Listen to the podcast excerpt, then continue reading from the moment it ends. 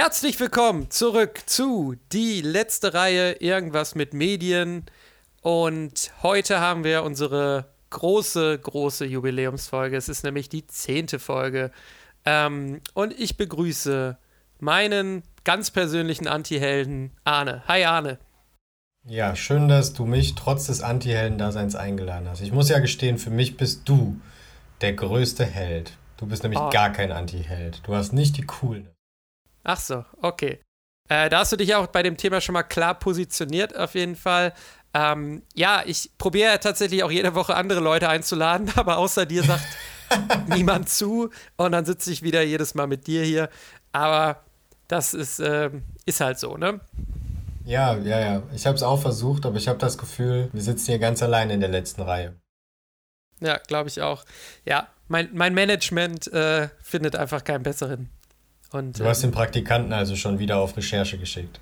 Ganz genau, ganz genau. ich, ich glaube aber, der macht den größten Teil des Tages einfach nur Pause und verarscht mich ein bisschen, aber gut. Das macht dieses Corona-Ding, dass wir nicht mehr nebeneinander sitzen und wir können gar nicht mehr sehen, was der tut. Ja, früher, die, früher in der letzten Reihe, wo wir noch physisch auch nebeneinander in der letzten Reihe waren, äh, das war natürlich ähm, was anderes, da konnten wir voneinander abschreiben und ähm, jetzt ist es natürlich alles so ein bisschen ja, manche sagen so, manche sagen so, ne? Aber gut. nee, wir, wir starten mal direkt rein, würde ich sagen. Und ja. zwar hatten wir letzte Mal über Storytelling gesprochen. Tolles Thema, was du mitgebracht hattest. Und weil wir letzte Mal nicht so ganz fertig geworden sind, wolltest du noch einen Nachtrag machen. Ähm, und zwar zu dem Thema Miniserien, was ich auch spannend finde. Wollen wir damit einfach mal anfangen, noch mal ein bisschen über Miniserien ergänzend zum Storytelling quatschen? Ja, unbedingt, genau. Also wir waren ja letztes Mal damit geendet, dass wir so ein bisschen beschrieben haben, was für Sorten von Storytelling gibt es eigentlich, aller Heldenreise, aller ähm, normales Storytelling, also klassisches, äh, Shakespeare und Co. Und ähm, welche ja, wichtigen Tools gibt es innerhalb des Storytellings. Und ich hatte eigentlich den Wunsch, den wir letztes Mal das einfach nicht fertig gekriegt haben von der Zeit her, dass wir uns mal so Miniserien angucken. Weil das ja in letzter Zeit, sagen wir mal, ich, ich schätze jetzt mal so die letzten zwei, drei Jahre, das so ungefähr, oder? Ja, ja. Was, was war denn für dich so die erste, erste große Miniserie vielleicht, die, die vielleicht so das, das, das Zeitalter der Miniserien eingeläutet hat? Boah, das ist eine richtig gute Frage. Vielleicht wirklich sogar Black Mirror vor, was war das, drei Jahren? Ja, ja, tatsächlich äh, hatte ich jetzt auch als erstes Black Mirror im Kopf, wobei die ja dann auch nochmal eine, eine ganz eigene Art von Miniserie ja. ist. Dann lass uns doch zuerst sagen, was ist für uns eine Miniserie so? Genau. Und dann können wir ja, können wir von da aus mal weiterdenken. Aber voll die gute Frage von dir, wo ich echt jetzt gerade keinen, keinen Punkt hätte, was ich sagen würde. Das ich liebe, ist die Serie. Ich liebe es, dich auf dem falschen Fuß zu erwischen. Ja, genau. Ich war überall, also da müsste ich jetzt tief in mich gehen. Naja, auf jeden Fall, Miniserie ist für mich halt ähm, wenn man ein Konzept, also eine gute Story, die man hat, zum Beispiel sind es ja auch oft Bücher, die in den letzten ein, zwei Jahren vor allem ähm, verfilmt werden äh, zu Serien, nimmt und die nicht in einen Film oder einen dreiteiligen Film aller Herr der Ringe und Co. packt, sondern sagt, komm, ich mache eine Serie daraus, die halt ein bisschen mehr Raum bietet, die Geschichte auch voll und ganz zu erzählen. Und äh, das Besondere daran ist, dass man halt viel mehr Zeit hat meistens und dass die Häppchen etwas anders abgeschlossen sind. Das unterscheidet es für mich. Zum Beispiel nehmen wir Herr der Ringe. Diese drei Teile sind ja konkret, also du bastelst die Geschichte des Buches ja auch nochmal um, sodass sie sozusagen genau da reinmatcht in dieses Format der Filme. Bei Herr der Ringe ist es so, dass es ja auch wirklich drei Bücher waren. Ähm, aber viele Serien äh, kommen ja aus einem Roman, der vielleicht ein fester Roman ist und du musst ja so Häppchen daraus machen, damit die als, wenn du mehrere Filme machen würdest, dass die auch abgeschlossen sind in sich der Film. Ne, vom Storytelling. Und bei einer Miniserie ist es so, dass du halt in einstündigen meistens, also 40 Minuten bis eine Stunde, Happen denkst und in dieser Länge halt die jeweils einen Teil der Serie erzählst. Und das hat den. Also ich fasse jetzt mal, ich fasse jetzt mal zusammen. Du, du meinst also quasi, der Vorteil einer Miniserie ist, dass du jetzt nicht ähm, zum Beispiel aus einem Buch drei Filme machst, die du dann irgendwie ähm, wieder abschließen musst jeweils, weil ein Film braucht ja auch immer bestimmte Spannungskurven, am Ende wahrscheinlich noch ein starkes Finale, sondern dass du dann, sag ich mal, eine Miniserie von, sagen wir einfach mal, sechs bis acht Folgen nehmen kannst und da dann die, die Geschichte des Buches dir so zurechtlegen kannst, wie du möchtest quasi. Genau, genau. Und ähm, gerade bei Büchern ist es ja auch oft so, dass es Kapitel gibt. Das heißt, du kannst ich, ich hörte auch davon. viel. du hast ja schon mal ein Buch gesehen, ich hab, vielleicht. Ich habe schon mal ein Buch angesehen, ja. Und ähm, diese Kapitel sind ja zumeist in kleinere Unterteilungen gemacht, als es bei einem Dreiteiler-Film zum Beispiel wäre. Und das bringt natürlich auch viel mehr Möglichkeiten, dass man das Storytelling viel näher an dem Aufbau von äh, dem Roman oder dem Storyboard, was vorher vorliegt, äh, ähm, ja, orientiert. Da gibt es einige Beispiele zu der letzten Jahre. Wir können mal irgendwie was angucken. Ich hatte die jetzt schon mehrfach äh, eine Sache empfohlen. Ich weiß nicht, ob du es dir mittlerweile angeguckt hast. Die Schlange. Habe ich mittlerweile immer noch nicht gesehen, ja. okay, äh, da ich schon mal er erzählt habe, es ist eine achteilige Miniserie, basiert auf einer wahren Begebenheit. Äh, es ist ein französischer Serienmörder, der ähm, in Südostasien über viele Jahre Touristen ausraubt und manche davon halt auch umbringt. Dessen äh, Geschichte oder dessen Fall wurde im Prinzip in eine Miniserie gepackt, dann in acht Teilen sozusagen erzählt. Und mit jedem Teil kommst du so ein bisschen näher an die Wahrheit. Das haben die da auch ganz schön gemacht. Also auch ein Storytelling-Element, was ich immer ganz spannend finde. In der ersten und zweiten Folge ist dir noch gar nicht so klar, ist er jetzt wirklich so böse? Ist vielleicht die Frau die Böse? Ist er eigentlich ein Guter? Also, also dass du auch mit diesen. Aber pass jetzt auf, nicht zu viel zu spoilern, ne? Falls Leute das vielleicht auch noch gucken wollen. Es geht halt um einen Serienmörder. Vielleicht ist er der Serienmörder. also könnte sein, dass eine Charakter in der Serie ein Serienmörder ist. okay, verstehe, verstehe. Ja, also ich, ich gehe jetzt noch mal kurz einen Schritt zurück. Also allgemein, ähm, ja. Miniserien hatte ich mich, glaube ich, auch schon mal in einer anderen, ähm, in einer anderen Folge dazu geoutet, dass ich da eigentlich großer Fan von bin, weil ich mittlerweile so ein bisschen Serien über habe, die einfach äh, noch eine Staffel, noch eine Staffel und irgendwie nicht zu einem Ende kommen und mir das auch viele teilweise großartige Serien dann doch kaputt gemacht hat, weil sie einfach so künstlich in die Länge gezogen wurden. Und ich mittlerweile da eher Fan von bin, dass man sagt, okay, wir machen es jetzt wirklich in einer Staffel, eine abgeschlossene Handlung. Deshalb bin ich ein großer Fan von Miniserien, ähm, wobei man da auch, finde ich, sagen muss, weil ein Film guckst du dir ja wirklich an, wenn du ihn jetzt nochmal guckst, weil du ihn wirklich gut fandest. Eine Serie würdest du dir vielleicht auch nochmal angucken, weil du sie gut fandest. Aber würdest du dir halt auch einzelne Folgen angucken? Ähm, wahrscheinlich eher nicht so. Also wenn, ähm, also verstehst du, was ich meine? Eine, eine Serie, also ich frage mich manchmal bei Serien, ist wirklich jede Folge auch so gut, dass man sie sich wirklich nochmal angucken würde? Oder nur, weil sie halt ähm, in dieses Konstrukt der Serie gehört? Ähm, bei vielen Serien hat man halt auch diese Lückenfüller-Folgen, die nerven mich immer so ein bisschen. Und ich denke mir eigentlich gerade, boah, die letzte Stunde, die ich jetzt diese Folge geguckt habe, es hat mich eigentlich nicht wirklich unterhalten oder vorangebracht, aber weil es ja zu der Serie gehört, muss man es dann ja irgendwie auch gucken. Das ist, finde ich, allgemein manchmal ein Problem bei Serien. Tatsächlich bei Miniserien weniger, aber hatte ich auch schon. Ähm, ja, trotzdem bleibe ich dabei. Ich bin großer Fan davon. Und äh, ich finde auch, dass in den letzten Jahren da wundervolle Miniserien rausgekommen sind.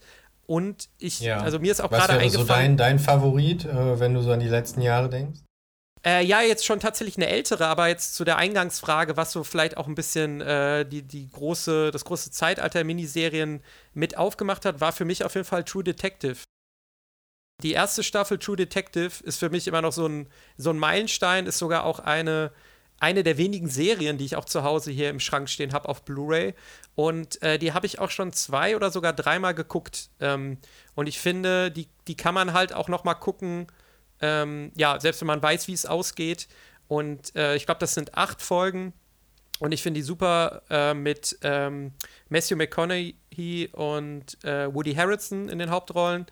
Und äh, da ist die Besonderheit, es gibt sogar auch eine zweite und eine dritte Staffel True Detective aber die sind auch jeweils wieder ineinander abgeschlossen. Also. Genau, das ist auch eine häufige, häufige Art und Weise, wie man das dann fortsetzt, sozusagen. Ne? Und ich finde, das genau. ist auch gar nicht so blöd. Also, das ist auch bei Die Schlange, wird es auf jeden Fall Fortsetzungen geben, würde ich behaupten. Und dann wird halt einfach ein anderer Fall genommen, sozusagen. Ne? Dass man sozusagen eine abgeschlossene Geschichte trotzdem in den, der Miniserie erzählt. Genau, das ist zum Beispiel auch bei Was Faro. du gerade noch gesagt hattest, äh, war ja auch der, der, also das ist ja so ein typisches Sitcom-Ding, ne? Wir sind ja auch damit aufgewachsen, so, ne? Heute kann man sich nochmal das Thema Friends. Ich könnte immer eine einzelne Friends-Folge gucken. Ich kann auch immer eine einzelne Folge Simpsons oder How I Met Your Mother gucken. Das macht natürlich überhaupt keinen Sinn, wenn ich mir eine Miniserie angucke, die aufeinander aufbaut, wo die eine Folge am Ende vielleicht ähm, die, die, vorletzte Folge ist und irgendwie dann zum großen Finale führt. So, ne? das, das funktioniert in diesem Storytelling halt nicht. Die sind halt in sich geschlossen und die machen halt nur als Konstrukt, als ganzes Konstrukt Sinn. Das, das äh, verstehe ich schon und das, das macht ja auch Sinn. Ich meine nur, ähm, dass mich manchmal bei Serien allgemein nervt, da hat nicht jede Folge wirklich diese Qualität, die es eigentlich, ähm, also die, die eigentlich dafür ausschlaggebend ist, dass ich diese Serie gucken würde.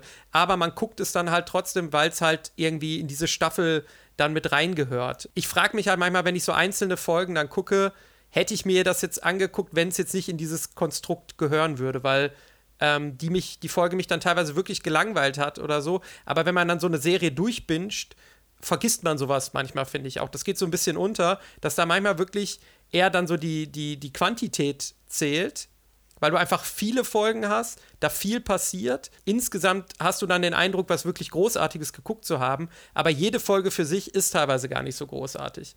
Das war jetzt nur mal so eine, so eine allgemeine Sache, die, die ich finde, ähm, bei manchen Serien ist das ein Problem. Und es das gibt ist aber Beispiel, ja dann eher so ein allgemeines Serienproblem, ne, würde ich sagen. Ja, ja, also, das, so, wie ist das, das, mein, das meinte ich mit, dass ich es allgemein meinte, genau. Ja, habe ich jetzt äh, acht Folgen verkauft und zwinge deswegen die Geschichte in acht Folgen, auch wenn ich gar keine acht Folgen zu füllen hätte. Genau. Sozusagen, ne? dann, dann ja. das merkt man dann ja manchmal schon oft. Wo ich das aber, wo, genau deswegen bin ich so großer Fan von diesen Miniserien, weil ich oft das Gefühl habe, dass die sehr konkret, also dass die die Länge anhand der Story festmachen. Zum Beispiel wie bei Damen Gambit. Das ist doch jede Folge in sich genial einfach. Ja, ja, äh, Damen Gambit oder Damen Gambit äh, haben wir, glaube ich, in an unserer allen, allerersten Folge mal drüber gesprochen. Und äh, da ging unsere Meinung auch teilweise so ein bisschen auseinander. Ich glaube, du fandest es ein bisschen großartiger als ich. Ja, aber war nicht schlecht. Aber jetzt vielleicht einfach auch noch mal ein bisschen ähm, zurückzukommen auf, auf Storytelling. Ähm, also du würdest sagen, das ist halt der große Vorteil einer, einer Miniserie und vielleicht ist es auch deshalb ähm, ja, so, so, auch so ein Mittelding zwischen Film und Serien. Also wir hatten lange Zeit die, die, großen Filme, dann hatten wir die großen Serien, wie auch äh, Sopranos, Breaking Bad, Game of Thrones, was auch immer. Und jetzt haben wir uns so ein bisschen dazwischen eingependelt, dass wir quasi eine kleine Serie haben, die jetzt in sich abgeschlossen ist, aber trotzdem deutlich länger als ein Film. So könnte man es vielleicht auch ein bisschen zusammenfassen, oder? Auf jeden Fall, ja, genau, dass es dieses Mittelding ist, ne? dass man sowas abgeschlossen hat und auch nicht viele Serien, wie wir ja oft schon in, unserer, in unserem Podcast irgendwie äh, gemeckert haben, haben ja von vornherein das Konzept aufgelegt, dass du am Ende der Staffel unbefriedigt rausgehst und einen Cliffhanger ins Nirgendwo hast. Mhm. Ähm, und das ist so unbefriedigend und zwingt einen so diese ganzen Sachen immer weiter und weiter zu gucken. Dabei gibt es ja genug Geschichten da draußen, die es wert sind, erzählt zu werden. Und das finde ich ist halt da gegeben. Und ein besonderes Konstrukt, was wir, äh, was ich unbedingt hervorheben wollen würde, wir hatten es gerade schon angesprochen, das Thema Black Mirror. Das ist ja sogar nochmal eine ganz besondere äh, Situation, weil hier nicht äh, eine Staffel ein, eine geschlossene Handlung abgibt, sondern eine Serie im Prinzip eine Überschrift, ein Thema bekommt, aber jede Geschichte an und für sich in sich geschlossen ist. Und Black Mirror ist da so, glaube ich, so, ja, schon eine große, große Kickoff gewesen in der Branche, würde ich jetzt behaupten, zumindest der, der mir bekannt ist, wo im Prinzip das Thema ist ähm, Dystopie, würde ich jetzt mal sagen.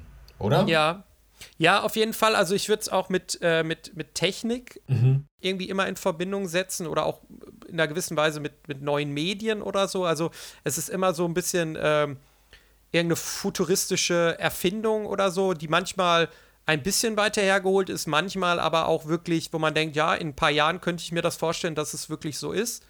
Und darum, da herum wird eine Geschichte gesponnen. So. Also es spielt eigentlich immer in einer manchmal nahen, manchmal etwas ferneren Zukunft, hat aber halt immer diesen Aspekt wirklich, dass es so um eine Erfindung, eine technische Errungenschaft oder Veränderung oder was auch immer geht. Genau, und jede Geschichte ist aber für sich abgeschlossen und hat im Prinzip ja. auch eine ganz eigene Welt, die erfunden wird. Ne? Also mit jeder Welt, mit jeder Folge startet eine neue Welt, die du kennenlernst. Anderer Jahr, anderes Jahr, andere gesellschaftliche Problematik, die thematisiert wird und so weiter und so fort. Und das ist ein Trend, der sich im Moment, finde ich, so langsam so ein bisschen etabliert, den es immer häufiger gibt. Gerade aktuell auf Amazon ja ganz groß beworben. Die zweite Staffel ist es, glaube ich, äh, von Modern Love, mhm. wo es eigentlich immer um kleine süße Liebesgeschichten geht. Also du hast immer so ein Happy, Happy Life-Ding, auch mit irgendwie natürlich immer der, der übrigen Dramatik, aber ähm, es geht halt immer um Liebe, so in irgendwelchen Zusammenhängen.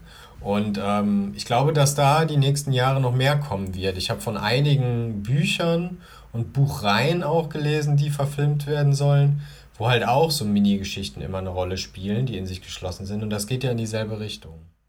Ja, definitiv. Also äh, daran merkt man jetzt ja auch schon irgendwie, was für unterschiedliche Miniserien äh, an sich es nochmal gibt. Es gibt dann irgendwie welche wie Die Schlange, die sich auf äh, wahre Ereignisse bezieht oder ähm, auf Romanvorlagen. Dann gibt es sowas wie True Detective oder auch Fargo, ähm, die wo es dann unter dem Titel mehrere Staffeln gibt, die aber jeweils in sich abgeschlossen sind, die zwar irgendwie in einer Welt spielen, aber voneinander trotzdem losgelöst sind.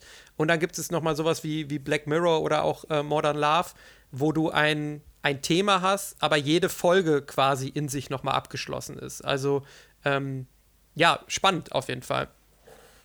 Ich muss sagen, bei Black Mirror. Total, total. Ich bin auch gespannt, wo sich das bewegt. Bei Black Mirror ähm, habe ich immer diese eine Folge ähm, noch im Kopf, wo es auch um dieses Bewertungssystem ging. Hast du die auch gesehen? Mhm. Wo man, wie beliebt man ja, ist ja, und dann ja. sammelt man irgendwie Punkte und das ist quasi so ein bisschen die Währung und äh, die Protagonistin, die ähm, innerhalb dieser Folge verspielt die sich halt quasi da irgendwie alles und so und äh, das fand ich halt teilweise gar nicht so weit hergeholt irgendwie. Nee, das ist auch nicht weit hergeholt. Ich meine, die Problematik wird ja in China im Moment äh, heiß diskutiert. Die haben ja genau, im Prinzip über ihre WeChat-Funktion und anderes Möglichkeiten, genau das zu tun. Und das System an und für sich ist dort so etabliert. Ne? In einer anderen Art und Weise, nicht so ganz äh, futuristisch, aber das Grundkonzept ist da. Und wenn die Gesellschaft sich für sich entschieden hat, wir bewerten gewisse Sachen von Menschen, ähm, dann ist der Schritt zu dieser Dystopie wie in dieser Folge echt nicht weit. Ja, ja. Ähm, da, da bin ich bei dir auf jeden Fall. Also, äh, Black Mirror, ich habe jetzt auch, glaube ich, die letzten, die letzte Staffel oder die letzten beiden Staffeln gar nicht mehr gesehen. Ähm, trotzdem, ähm, ich, ich, da muss man natürlich sagen, schwankt es dann auch teilweise innerhalb so einer Staffel, dass du mal wirklich eine schlechtere und dann wieder eine sehr großartige Folge dabei hast. Aber da waren trotzdem so ein paar äh, Folgen bei, die mir auch nachträglich so im Gedächtnis geblieben sind, wo man auch so ein bisschen drüber nachdenkt. Also für jeden ähm, wird es wahrscheinlich nicht viele Leute geben, die jetzt noch nie davon gehört haben, aber äh, kann man auf jeden Fall mal reingucken. Wenn wir bei Und ein Geheimtipp äh, zu Black Mirror: nicht mit der Staffel, äh, mit der Folge 1 anfangen. Das machen viele Leute, die gucken die erste Folge und ich weiß mir, ob du dich erinnerst, das ist die Sache mit dem Schwein, dem Ach ja, äh, ja, ja. Premierminister. Die, die schreckt, glaube ich, viele die, Leute die ab, ne? Ja, und die ist nicht repräsentativ, finde ich, für, die, für Black Mirror eigentlich. Also ja, ja die stimmt. ist auch ein Thema, aber die ist schon sehr anders im Storytelling als die anderen Folgen. Ja, das stimmt auf jeden Fall, ja. Äh, ich kann mich nämlich auch erinnern, dass ich Black Mirror mal ganz am Anfang auch einem Kumpel empfohlen hatte und da auch so ein bisschen halt diesen, diesen Fokus gesagt hat, ja, geht dann immer so um technische Erneuerungen und so. Und er dann die erste Folge geguckt hatte und meinte, ich habe was ganz anderes erwartet irgendwie und so. Ähm, ich, ich fand die damals auch nicht schlecht, aber ich weiß genau, was du meinst. Also die ist so ein bisschen, die tanzt so ein bisschen aus der Reihe eigentlich, ne? Eigentlich schon, ja, auf jeden Fall.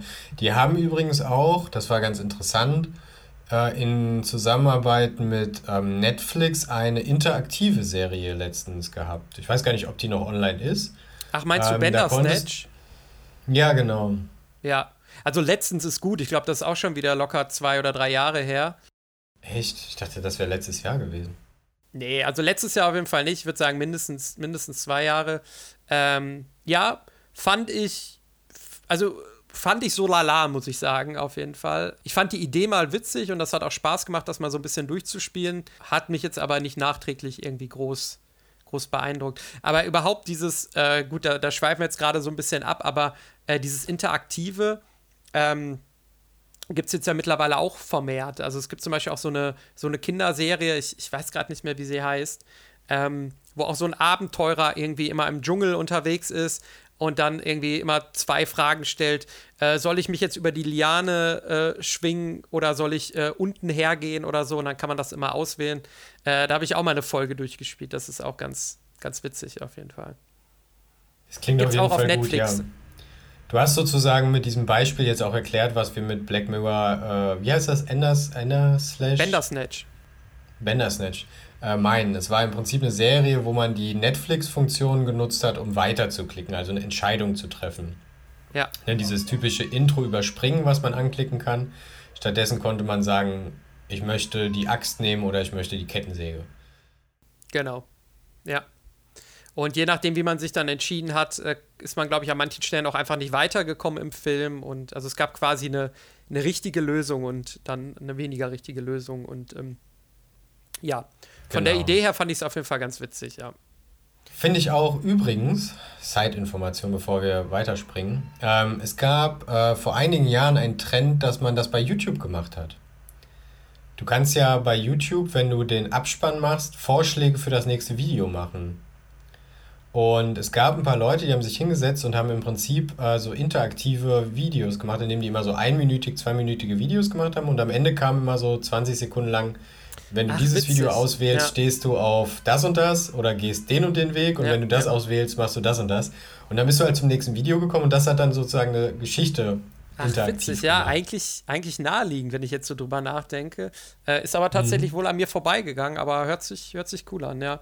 Es gab auch, ist wenn halt man jetzt noch, aufwendig. noch weiter zurückgeht, es gab auch früher schon äh, Bücher, so Kinderbücher, wo das auch so war wo man sich auch entscheiden konnte und dann entweder Blätter auf die und die Seite vor oder auf die und die Seite und ja. dann hat man halt auch äh, verschiedene Geschichten erlebt quasi.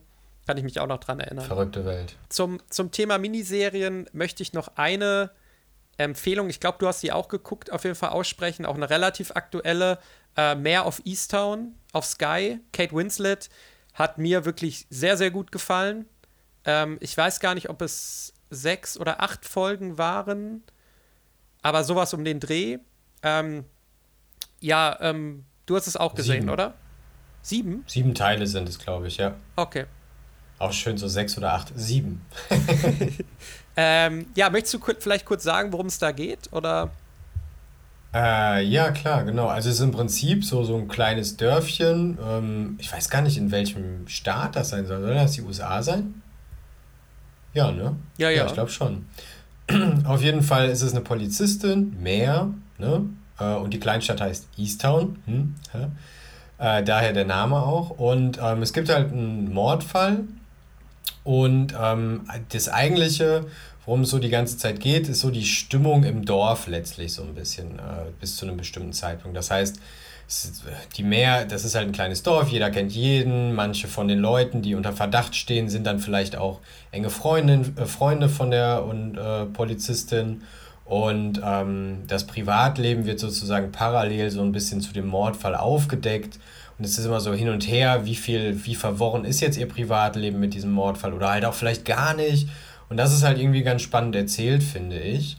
Und ähm, das ist auf jeden Fall, finde ich, wenn ich jetzt mal ganz frech sein darf und vorgreifen darf, vielleicht sogar so ein bisschen so ein Anti-Helden-Thema, weil diese Meer auf jeden Fall auch einfach sehr menschlich ist. Ja. Also die ja. hat halt wirklich Macken und, und macht auch nicht alles richtig. Ne? Genau. Und ein hat großer Punkt, definitiv wo, mal das, hm? unsympathische Züge, könnte man sagen. Ja, das definitiv, genau. Ja, und äh, ähm, im Prinzip ein, ein großer Punkt, der so die ganze Zeit mitschwingt, ist, ihr Sohn hat Selbstmord gemacht und ähm, hat aber ein Kind bekommen gehabt mit einer anderen Frau. Und da geht es halt so drum, sie hat es irgendwie mit aufgezogen und die Mutter ist nicht ganz so zuverlässig und also ein Hin und Her dann zwischendurch halt. Ne? Das spielt halt alles damit rein. Ja, es geht einmal um private Sachen, aber dann halt auch um diesen, diesen Mordfall oder diese Mordfälle. Ähm, ja, ich äh, finde find die Überleitung eigentlich gar nicht so schlecht, weil ich die auf jeden Fall auch in dieser Anti-Helden-Kategorie sehen würde. Ähm, ja, aber auf jeden Fall auch einfach toll gespielt und da fand ich eigentlich auch wirklich jede Folge irgendwie spannend und ähm, wollte unbedingt auch wissen, wie es weitergeht und hat am Ende auch noch ein paar Twists äh, parat, das kann man glaube ich auch schon mal sagen. Also, ähm, ich glaube von uns beiden Empfehlung. Definitiv eine Empfehlung. Hat viel Spaß gemacht zu gucken. Ähm, sollte man, sollte man, solange es noch möglich ist, machen. Vielleicht an der, an der Ecke noch ein letzter lustiger Hinweis. Ich meine, es wäre für diese Serie gewesen. Da waren Plakate, die ausgehangen wurden zu dieser Serie. Und äh, da wurde Kate Winslet ziemlich beschönigt. Also die haben jede Falte glatt gezogen, jedes extra Kilo weggemacht. Und Kate Winslet ist dann im Prinzip hingegangen und hat gesagt, hör mal, wenn ihr das aufhängt, dann bin ich aber raus und bin sowas von sauer.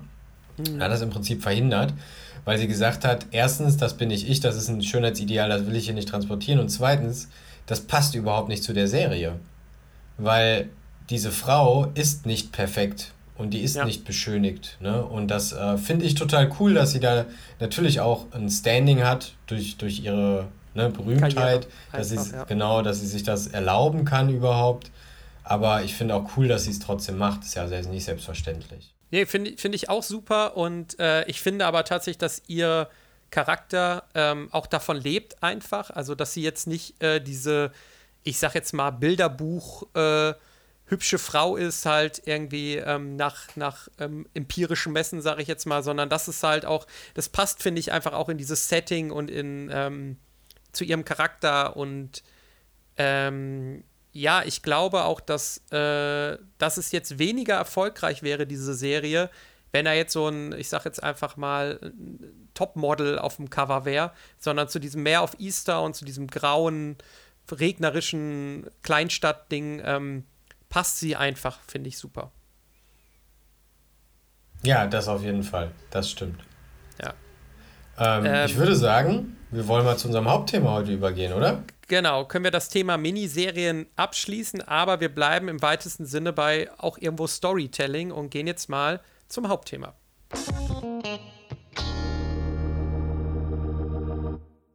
Ja, äh, ich hatte mir einfach mal das Thema Anti-Helden ausgesucht, weil ich das irgendwie ganz spannend finde.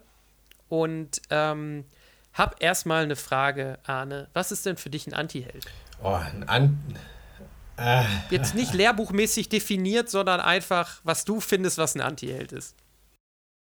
Ja, genau. Also ein Anti-Held ist im Prinzip für mich genau das, was es aussagt. Ein Anti-Held, wenn man den Held im klassischen Sinne hat. So normalerweise wird der Held, das ist ja so ein bisschen mit dem goldenen Ritter oder so, ne, äh, vergleichbar, so der Prinz, der kommt und alle rettet und voll nett ist und so weiter und so fort.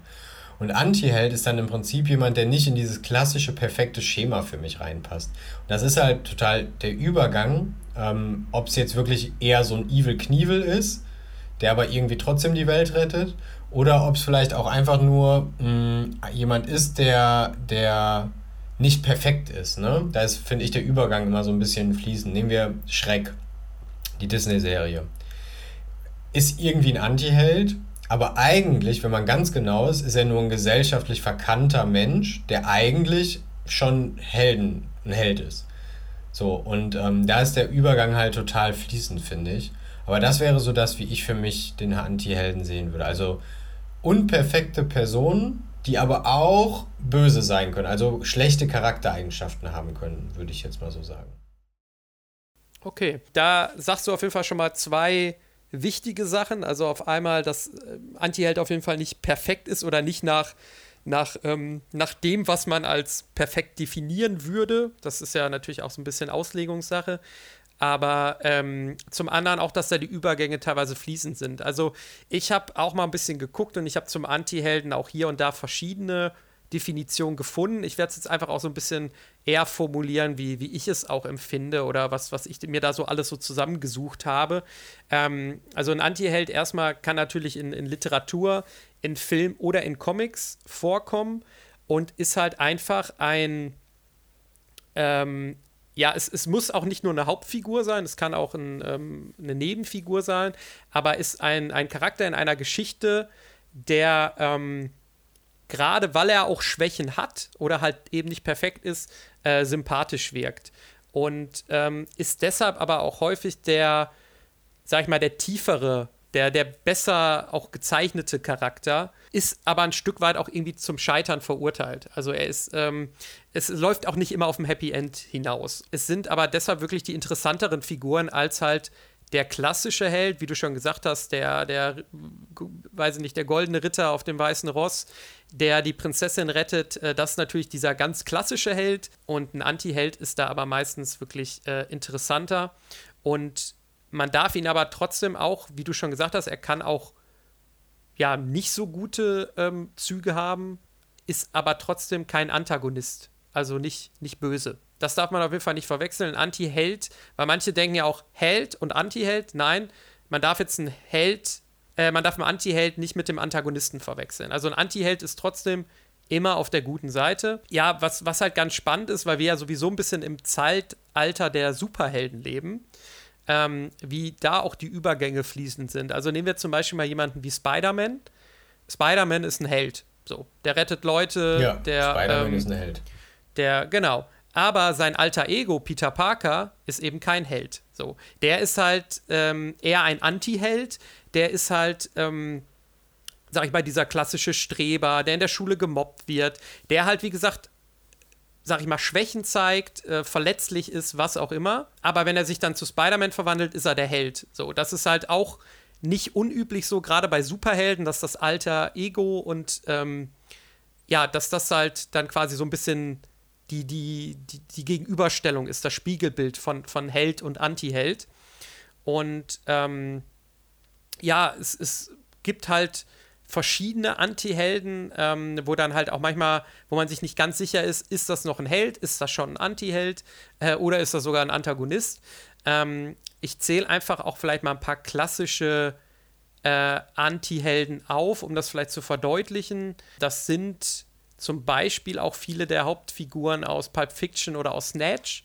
Ähm, das ist zum Beispiel auch der Hauptcharakter aus, aus Taxi Driver, ich habe auch in der Liste gefunden, dass es zum Beispiel John McClane aus Stirb langsam ist, bei dem ja auch nicht alles immer gut läuft, äh, der auch irgendwie Stress mit seiner Frau hat und der jetzt auch, aber für mich ist er fast dann doch auch eher irgendwie ein Held, weil bei ihm es auch immer auf dem Happy End ausläuft und er die Welt rettet und so weiter. Da sind auf jeden Fall die Übergänge tatsächlich fließend. Man könnte vielleicht noch so ein paar Merkmale erwähnen, die, die ein Anti-Held immer hat ähm, oder haben kann. Das sind kann Langeweile oder Passivität sein. Sehr oft kommt wirklich dieses kritische Haltung gegenüber der Gesellschaft vor. Ja, oder halt eben auch das, das klassische Scheitern und Verlieren. Einfach dieses Außenseiter-Dasein ist auf jeden Fall auch ähm, häufig, häufig Teil dieses Anti-Helden. Ja, also ein Beispiel wäre ja dann auch, wie vorhin genannt, äh, der Schreck, ne? der sozusagen so ein bisschen in seiner Isolation gefangen ist, der sich auch in so eine Selbstisolation gebracht hat. Ähm, Genau, und der dann, wie du gerade gesagt hast, so eine, so eine negative Haltung gegenüber der Gesellschaft hat, weil er halt denkt, ja, die, die lieben mich halt eh alle nicht, weil ich bin halt Außenseiter so. Und damit bringt er sich ja auch selber in diese Rolle im Prinzip immer wieder rein. Und auf dem ganzen Konflikt, der da kommt, ist es ja auch immer wieder so, dass der sich, daraus der Konflikt entsteht, ne? Dass er dann die Frau denkt, die, die kann ihn doch gar nicht lieben, weil er nicht hübsch genug ist und sowas alles, ne? Das ist ja immer auch das, der Konflikt, der da dann entsteht. Ja, definitiv. Das ist eigentlich auch genau das. Also er ist ja eigentlich in einer gewissen Weise unsympathisch, weil er einfach so diese teilweise ablehnende Haltung hat, sehr raue Schale und so weiter. Aber er wirkt dadurch halt auch auf eine gewisse Art und Weise wieder sehr sympathisch und sehr menschlich. Man hatte halt, glaube ich, früher häufig diese Faszination für Helden, weil die halt so ein bisschen genau das verkörpert haben, was man selber nicht ist, dann vielleicht irgendwie mutig und ähm, ja, oder auch übermäßig intelligent oder was auch immer, wo man dann halt eher zu aufgeschaut hat. Und jetzt hat man halt vermehrt auch wirklich Anti-Helden, weil sie halt einfach menschlicher wirken und man sich selber besser mit denen identifizieren kann. Und das können dann ja auch häufig wirklich so Verlierertypen sein, wenn wir jetzt mal so ein bisschen weggehen von, vom Action-Genre oder auch vom Superhelden-Genre und mal so zu Komödien rübergehen. Da haben wir ja ganz häufig diese, ich nenne es jetzt einfach mal so Loser-Typen, denen halt nie was gelingt, die irgendwie ähm, nie ähm, ihre Liebe abbekommen und so weiter, die immer gemobbt werden und was auch immer. Diese Figuren finden wir häufig sehr, sehr sympathisch, die auch so ein bisschen von einem Fettnäpfchen ins andere treten. Wir dann aber trotzdem mit den Fiebern und irgendwie hoffen, dass sie am Ende, was auch immer sie erreichen wollen, dass sie das halt schaffen. Weil man da dann vielleicht sich einfach selber mehr mit identifizieren kann. Ja, wir waren ja mal bei dem Thema Identifikation, ne? dass ähm, man sich im Prinzip nicht mit dem Helden identifiziert, so wie bei Harry Potter, ne? weil wir sind nicht Harry Potter, sondern ja. wir identifizieren uns ja immer mit der Situation, in der er ist. Und beim Anti-Helden ist es genau andersrum im Prinzip. Also ja, wir können uns auch mit der Situation identifizieren, aber wir äh, können uns eher mit ihm identifizieren, weil er halt Schwachstellen hat, so wie wir. Weil jedem ist natürlich bewusst, dass irgendwo Schwachstellen bei uns Menschen existieren und mm, das schafft dann so ein bisschen mehr die Möglichkeit zu sagen, okay, das kann ich nachvollziehen, da würde ich auch vielleicht oder da bin ich auch nicht perfekt und so weiter und so fort. Ne? Das heißt, die Identifikation mit dem Anti-Helden an und für sich als Person ist höher. Finde ich auch ganz interessant. Äh, gerade so Owen Wilson-Style ja. in den Komödien, ja. was du ja gerade angesprochen hast. Ja, genau, so typische Komödien mit äh, Ben Stiller oder so. Ich habe äh, hab letztens noch mal äh, diese Filme äh, Meine Braut, ihre Schwiegereltern und ich und so, Meine Braut, ihr Vater und ich, jetzt ja irgendwie drei Teile von äh, die noch mal geguckt und er ist halt auch ein Anti-Held, also Ben Stiller in diesen Filmen auf jeden Fall. Dem will nie was gelingen und so weiter, aber er ist halt trotzdem der absolute Sympathieträger in dem Film.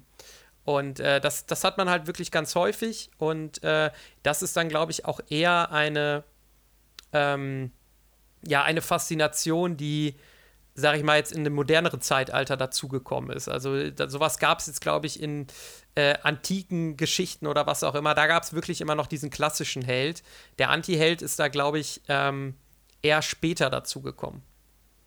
Ohne das jetzt äh, genau belegen zu können. Einfach ähm, eine Vermutung. Ähm, ich habe auch mal ein bisschen, bisschen ähm, recherchiert, wo denn der Anti-Held herkommt. Ja, da findet man auch verschiedene Sachen. Das kann man wahrscheinlich auch gar nicht so genau sagen.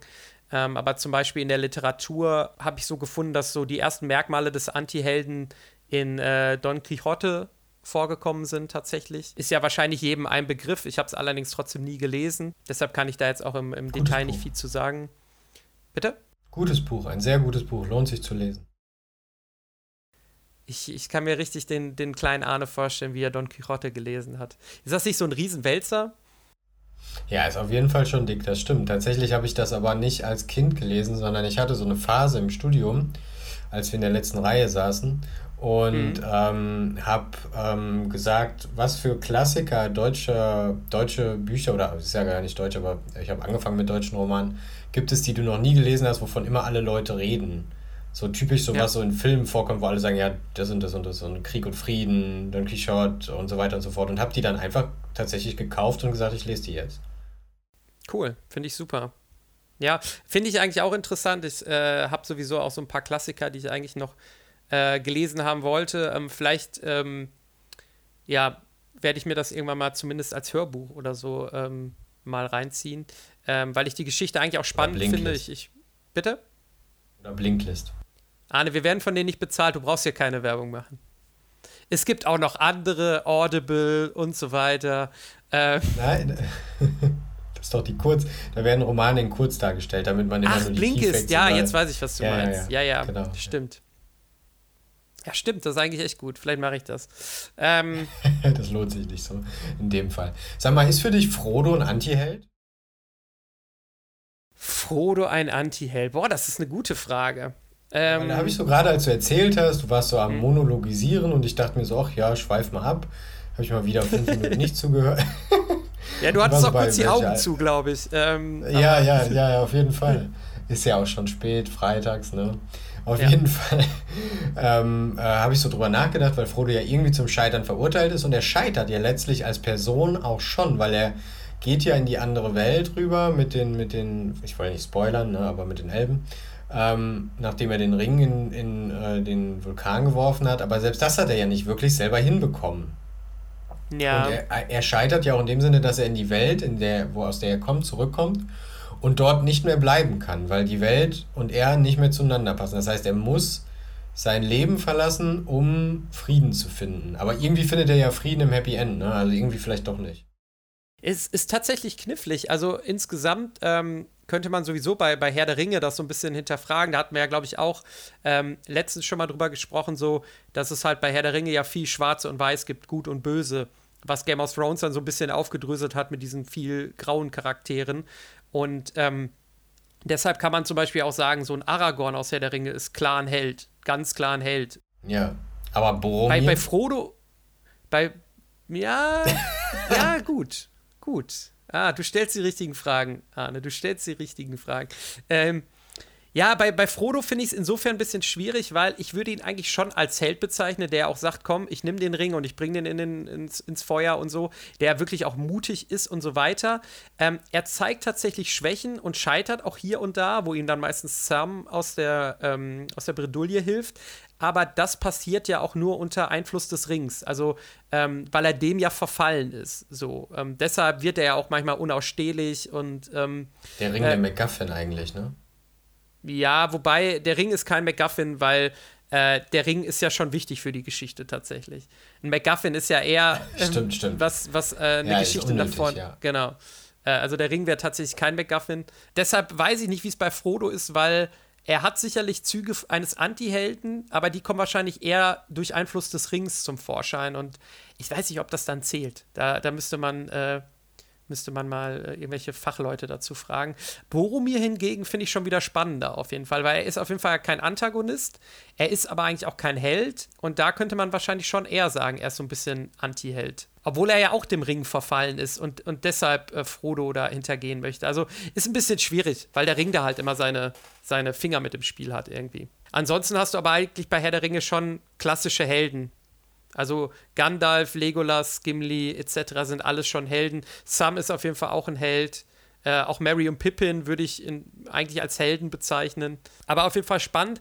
Und ja, also das, das kann ich auch wirklich zu meinen Recherchen, die jetzt tatsächlich nicht umfangreich waren, aber die ich schon gemacht habe, dass ein Anti-Held auch wirklich nie so klar definiert ist und wirklich die Übergänge fließend sind. Ich finde es trotzdem einfach spannend, weil ich das Gefühl habe, auch gerade bei Superhelden, und das war auch ein Thema, wo ich nochmal kurz darauf zu sprechen kommen wollte, gerade da hat sich, glaube ich, in den letzten Jahren auch ein bisschen was getan. So seit dieser Dark Knight-Reihe auch von Christopher Nolan, da hattest du nicht mehr diesen klassischen Held. Da hattest du also Batman in der Dark Knight-Trilogie ist eher ein Anti-Held, der auch scheitert, äh, der Schwächen zeigt, der, ähm, der einfach nicht perfekt ist, der auch nicht, zumindest nicht in allen Filmen, irgendwie auch ein Happy End hat. So. Ja, das finde ich ganz spannend, weil man dann Dark Knight oder die Dark Knight-Reihe vielleicht auch eher als Anti-Heldenfilme oder als Anti-Superheldenfilme oder was auch immer bezeichnen könnte, als als klassische Superheldenfilme. Und für mich geht auch in diese Kategorie Watchmen mit rein, auf jeden Fall. Wo du auch eher gescheiterte Superhelden hast, als jetzt klassische Superhelden, die die Welt retten. Das, das finde ich eigentlich ganz spannend und das sind für mich auch eigentlich dann wirklich die spannenderen Geschichten und die spannenderen Filme. Weil du dich sehr viel mit denen identifizieren kannst. Ja, und weil es halt auch einfach vielleicht mehr Spaß, also was heißt mehr Spaß, aber ähm, also ich finde, diese Filme haben halt auch mehr Tiefe es macht halt auf Dauer auch nicht mehr wirklich Spaß, wenn du einfach einen klassischen Superheldenfilm siehst, ah, der kriegt irgendwie eine Superkraft, dann probiert er die aus, dann kommt irgendwie ein Bösewicht und am Ende besiegt er den Bösewicht in einem Showdown und rettet die Welt. Das ist halt für mich so ein bisschen abgedroschen einfach. Und wenn du da halt als Anti-Helden eher hinsetzt, der diese Geschichte halt nicht so linear erlebt, wie, wie ich es jetzt gerade gesagt habe, dann hast du direkt meiner Meinung nach eine besonderere, eine spannendere Geschichte. Ja, okay, aber dann lass uns doch mal über ein paar konkrete weitere Beispiele äh, äh, reden. Also du hast jetzt gerade schon Batman, Dark Knight genannt. Ähm, du, wir haben über, über Frodo, Boromir und Co. geredet. Ähm, was wäre noch so ein typisches Beispiel, was dir direkt einfällt? Ähm, äh, genau, also ich hatte dir auch so als, als Mini-Hausaufgabe auch aufgegeben, dass wir selber mal so überlegen, was sind denn so unsere Lieblings-Anti-Helden. Und ich habe jetzt extra auch jetzt nicht so ganz offensichtliche genommen oder auch nicht die, die mir als allererstes eingefallen sind. Ähm, ich bleibe tatsächlich jetzt aber mal im Superhelden-Universum und bei Watchmen, was ich eben auch schon erwähnt hatte, und nehme äh, Rorschach. Kennst du Watchmen? Kennst du Rorschach? Also ich äh, kenne Watchmen, das ist ja diese Serie, ähm, dieser Film, ne, mit diesem, diesen Watchmen, das sind so irgendwie aus den Nachkriegszeit irgendwie Superhelden oder irgendwie sowas, war das sowas? Ähm, ja, also es ist, ähm, es ist eine, eine, also es ist eigentlich ein Comic. Ich habe auch das Comic tatsächlich okay. Ich bin jetzt gar nicht so der, der, der Superhelden, äh, Comic-Freak oder so, aber das ist zumindest äh, ein, ein Comic oder ein Buch, es ist eigentlich eine Graphic Novel und kein Comic, äh, was ich auch gelesen habe. Ähm, zählt übrigens, ich glaube, laut den New York Times oder so zu den wichtigsten 100 Büchern aller Zeiten. Die haben mal so eine Liste rausgebracht und da war das, das auch dabei und es ist echt schon ziemlich gut auf jeden Fall. Also es ist. Ähm, auch sehr erwachsen und alles. Und genau, es kam auch ein Film raus äh, von Zack Snyder, den ich auch sehr, sehr mochte, wo es auch dann noch irgendwann mal einen Director's Cut und dann auch noch irgendwie äh, einen nochmal längeren Cut gibt. Den habe ich auch auf Blu-ray hier zu Hause stehen, aber noch nicht geguckt. Ich glaube, der geht dann vier Stunden. Äh, das, das will ich mir demnächst auch mal reinziehen. Und da gibt es auf jeden Fall einen Charakter, Rorschach. Das ist der mit diesen, der diese, diese Maske aufhat, wo die Rorschach-Bilder sich Ah, äh, ja, ja, ja, ich weiß, was du meinst. Ja, ja, ja, klar. Genau. Ja, ich habe den Film vor so, Jahren aber, gesehen. Ja. Ja, äh, aber mir fällt gerade ein, du hast auch recht, es gibt auch mittlerweile eine Serie dazu, die, glaube ich, auf Sky läuft. Ich habe die erste Staffel auch gesehen, die war auch super. Äh, die spielt irgendwie so und so viele Jahre nach dem Film. Das heißt, er ähm, spielt auch gar nicht mehr mit oder ist er da trotzdem dabei? Äh, in der Serie ist er nicht dabei, ne. Äh, Spoiler, alle, die Watchmen nicht gesehen haben, kurz weghören. Der stirbt nämlich auch in dem Film. Ähm, ganz am Ende. Und, das war ähm, mir doch klar, das habe ich doch noch in Erinnerung gehabt. Und er ähm, schreibt ja die ganze Zeit sein Tagebuch und das gibt er am Ende auch irgendwie bei irgendeinem Verlag oder so ab, heimlich. Und dadurch kommen dann diese ganzen Sachen, die auch bei Watchmen passiert sind, quasi auch ans Licht. Ähm, das ist ganz cool gemacht. Ja, und er ist ein super grantiger Charakter, auch sehr brutal. Ähm, er, er, ist innerhalb dieses Films auch irgendwann mal im Gefängnis eingesperrt, sagt dann diesen Satz, den ich auch sehr cool finde: Ich bin hier nicht mit euch eingesperrt, ihr seid hier mit mir eingesperrt. ähm, er ist halt auch echt ziemlich, ziemlich crazy. Also sehr selbstreflektiert. Total, total. Aber er hat halt, und das ist es halt so, er hat halt ein sehr gutes Herz. Es gibt dann auch diesen, diesen Handlungsstrang, wo er zum Beispiel einen, einen, einen Pädophilen, der ähm, ein, ich glaube, ein kleines Mädchen umgebracht hat und dann seine Hunde verfüttert hat. Ähm, äh, sich den halt vorknöpft und so weiter. Ähm, und er, ja, er will auch die Welt retten und also, also er ist sehr gut, aber er greift halt zu sehr unkonventionellen Mitteln und ist halt wirklich sehr grumpy und, und kein sympathischer Typ, aber trotzdem halt irgendwie auch ein Held. Also er ist für mich, ähm, verkörpert eigentlich sehr gut dieses Anti-Helden-Dasein. Den habe ich einfach mal so mitgebracht. Wen, wen hast du dir denn überlegt? Jetzt, wo du das gerade so beschrieben hast, musste ich direkt an ähm, Ich einfach unverbesserlich denken. Da steht der ja. Titel ja im Prinzip schon für den Anti-Helden. Ähm, ja, wie ähm, heißt der nochmal? Gru oder so? Oder? Gruz, Gruz? Irgendwie, der hat auf jeden ja. Fall so schon so ein, so ein finde ich, so einen Namen, der irgendwie un also irgendwie unsympathisch ist, oder? ja, also ich, ich muss sagen, ich äh, bin, bin in der Welt nicht komplett drin. Ich habe den ersten Teil, glaube ich, gesehen. Ähm, ich weiß auch, dass es dann noch so einen Minion-Film und so gab, aber ich bin in dieser Welt jetzt nicht so komplett drin, muss ich sagen. Ja, ich, ich habe die auch vor Ewigkeiten geguckt, musste da nur gerade spontan dran denken. Ich fand halt die Geschichte irgendwie ganz süß, weil dieser, dieser Bösewicht ja im Prinzip dadurch, dass Kinder bei ihm aufkommen, ähm, äh, auf die er aufpassen muss, ähm, er in die Situation kommt, dass das Gute in ihm, wie du gerade auch schon beschrieben hast, ne, dieses Herz zum Vorschein kommt, ähm, er aber irgendwie trotzdem irgendwie ja schon böse ist. Wobei ich ganz interessant finde, vielleicht den Unterschied hier. Ähm, ich einfach unverbesserlich ist ja ein Kinderfilm. Und da ist es schon so, dass der Charakter sich auch verändert, finde ich, und auch eher ein guter Charakter am Ende wird. Also ja, er tut noch so, als ob er à la Pinky and the Brain die Welt erobern will, aber eigentlich ist er am Ende auf der guten Seite so. Und klar, vielleicht ist dann irgendwie sein Ziel noch, Geld zu klauen oder sonst was, aber das, das wäre übrigens mal äh, ein spannendes Thema, ähm, was, was mir jetzt dazu einfällt, bei, bei Kinderfilmen oder bleiben wir meinetwegen jetzt auch bei gerade so, so, so Disney-Filmen oder so. Gibt es da überhaupt die klassischen Anti-Helden oder gibt es da eher nur Held und, und Bösewicht und also Held und Antagonist meinst, dass, quasi? Dass da jetzt der eigentlich ein Held wäre und das, was er da tut, eigentlich seine Veränderung ist, sein Wandel sozusagen in der Heldenreihe. Ja, also ich glaube, du hast das schon ganz gut gesagt, dass er quasi zumindest am Ende ein Held ist und dass es vielleicht so ein paar so, so, so auch da mal so grumpige Charaktere gibt irgendwie, die aber, glaube ich, alle im, im Laufe des Films dann eher, äh, ja, ich sag mal, in Anführungsstrichen weicher werden und am Ende auf jeden Fall eine Entwicklung durchmachen, dass sie quasi durch und durch Held sind. Und da gibt es dann ja auch eigentlich immer den klaren Antagonisten ähm, bei, bei, bei Kinderfilmen. Und ähm, ja, wäre mal jetzt so eine steile These, dass man vielleicht einfach sagt, Anti-Helden gibt es im, in Kinderfilmen nicht. Ja, Aber das nicht, wenn das ganze Konzept auf so Happy End Life so zugeschnitten ist. Ne? Ja. Das, also, ja. dass der, der, der Held sich sozusagen nochmal verändert äh, vom Anti-Helden zum Helden. Aber was ich eigentlich mitgebracht habe, also ich habe zwei Sachen. Äh, einmal Sons of Anarchy und Mayans MC. Mhm. Das sind ja beide so Biker, Biker-Serien. wo es halt wirklich um die harten Rockerclubs geht. Also das ist teilweise schon echt so schmerzhaft äh, in der Serie, finde ich, von dem, was da passiert, dass man Probleme hat zu sagen, boah, das, das gucke ich mir abends an, da, da, da, da bist du danach nervös wie sonst was und denkst dir nur, oh mein Gott, wie grausam, wie schlimm die Welt ist. Und die beiden Hauptcharaktere sind im Prinzip in ihrer Art und Weise in dieser, die sind zwar der Schönling und der Nette und der Kluge, also der schon so Hero-Züge, aber die bewegen ja. sich halt mit dem, was sie tun, eiskalt halt in der, in der Anti-Helden-Nummer, weil die ja die töten Menschen, ganz klar, die fördern Prostitution, die fördern ähm, Drogenhandel, Waffenhandel und Co. Und das ja. machen sie irgendwie als Charming Guy, beide, und als, als pfiffige Kerlchen. Aber ihre Handlungen sind halt voll der Anti-Held für mich. Gilt das für dich als Anti-Held oder ist das wieder so ich, ein. Ich, nee, ich, ich denke darüber nach. Ich glaube, das, das kann man schon sagen. Also, Sons of Anarchy habe ich auch gesehen.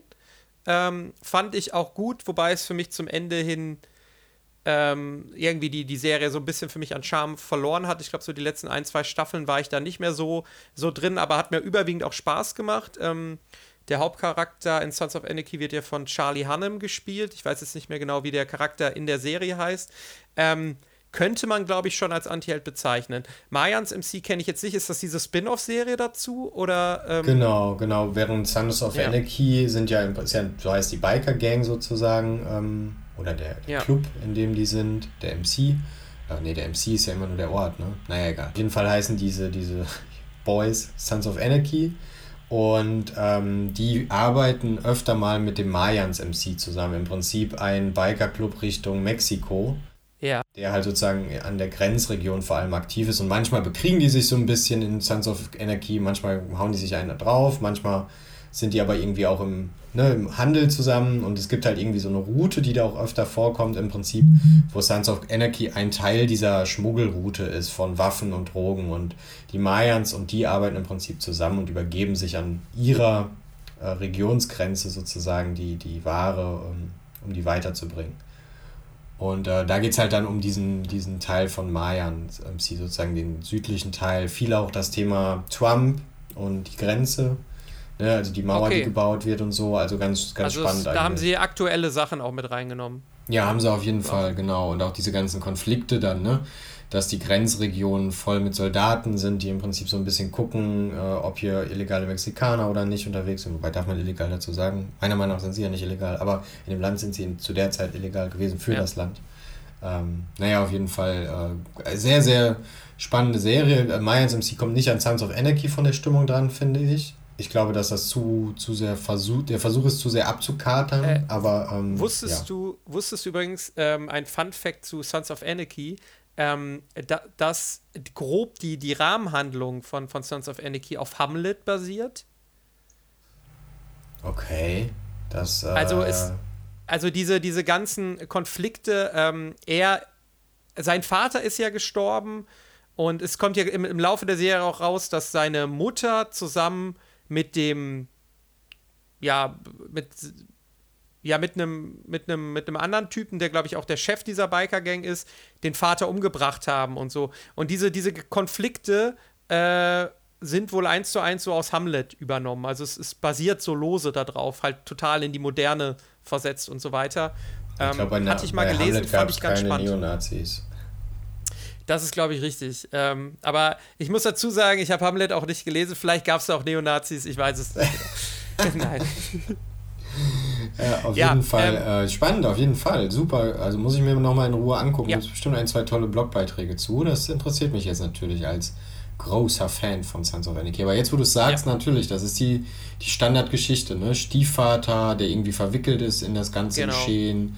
Sohn, der, ähm, der das Erbe des Vaters antreten soll in diesem Club, so, ne? Genau, und der genau. irgendwie neue Wege Es ist halt nur nicht, nur nicht auf, auf König, äh, also auf Adel oder so, sondern halt äh, quasi auf diesem Biker-Adel dann halt irgendwie, wer da die Hierarchie und, und so weiter. Ähm, ja, kannst ja mal ein bisschen recherchieren.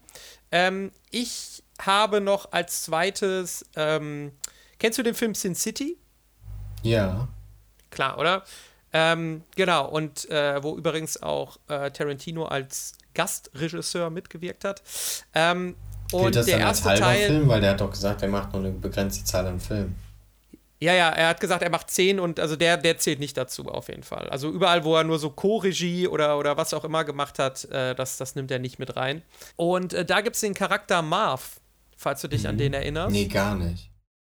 Was? Gib, gib, mal, gib mal Sin City Marv ein, dann weißt du direkt, wer gemeint ist, auf jeden okay. Fall. Ich, ich tippe das jetzt auf meinem Handy hier parallel. Okay. Klick, klick, klick er ist so ein sehr, ich glaube von Mickey Rook, ja, auf jeden Fall von Mickey Rook gespielt, so ein sehr großer, ich will mal fast schon sagen, so Oga-mäßiger ähm, Typ, der halt, sage ich jetzt mal, nicht, nicht, ähm, nicht dem Schönheitsideal entspricht, halt auch in, in, verschiedene Sachen mit rein verwickelt wird. Aber auch bei ihm, ähnlich wie bei Rorschach, ist es halt so, man merkt, er hat halt irgendwie ein guten, gutes Herz. Er will, es gibt diese, diese, diese Tänzerin, die Stripperin von Jessica Alba gespielt, ähm, die er auch irgendwie beschützen möchte. Ja, er, er handelt auf jeden Fall sehr gut, aber auch dabei wieder sehr unkonventionell, brutal. Und auch er hat eher so eine raue Schale, das kann man, glaube ich, sagen ja, aber ist halt im Herzen ein guter Typ und ich glaube, ja, wie gesagt, ähnlich wie Rorschach passt er, finde ich, auch da sehr gut rein. Ähm, und ist es vielleicht auch nicht der erste, an den man denkt, aber ist halt auch so ein Außenseiter-Charakter. Das ist es vielleicht auch, ähm, was ihn so zum Anti-Helden macht. Und innerhalb des Films sagt die Figur, gespielt von Clive Owen, auch einmal über ihn, wäre er damals zur Zeiten äh, irgendwie des alten Rom ein Gladiator gewesen, hätten ihm die Frauen und oder die Leute zu Füßen gelegen und er hätte alles haben können. So, er wäre er wäre einfach ein Star gewesen quasi zu dieser Zeit. Aber in der heutigen Zeit gilt er halt eher als, als hässlicher Außenseiter, so ungefähr.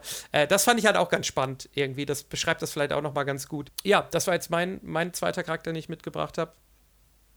Ja, spannend. Äh, ich hatte als zweites eigentlich dieses typische Owen Wilson, Ben Stiller Prinzip mitgebracht, ähm, weil ich ja ein mhm. riesen Owen Wilson Fan bin und würde eher ja. jetzt nicht auf ein konkretes Beispiel eingehen, sondern einfach nochmal das von gerade aufgreifen. Wir haben ja schon drüber gesprochen, ne? dieses ja. Prinzip äh, im Alltag so ein bisschen äh, äh Anti-Held, so ein bisschen äh, awkward, ein bisschen, bisschen dümmelig manchmal auch. Und, ja, auch ähm, da eher halt so ein bisschen Außenseiter, zieht auch so ein bisschen das Pech an, irgendwie, äh, nichts läuft so richtig. Ja, genau, genau. Ja, ja, ich weiß, was du meinst, auf jeden Dieses Fall. Dieses Grundprinzip ja. sozusagen, ne? Und irgendwie verzeiht ihm dann doch am Ende immer jeder und alles. Ja, dieser, dieser, dieser liebenswerte Trottel halt irgendwie so, den man. Ähm, ja, jeder hat ja. so ein paar davon in seinem Freundeskreis und weiß genau, ja, ja, der kommt eh immer zu spät. Ah, ja, ja, du bist meiner zum Beispiel, Arne. Bitte, bitte.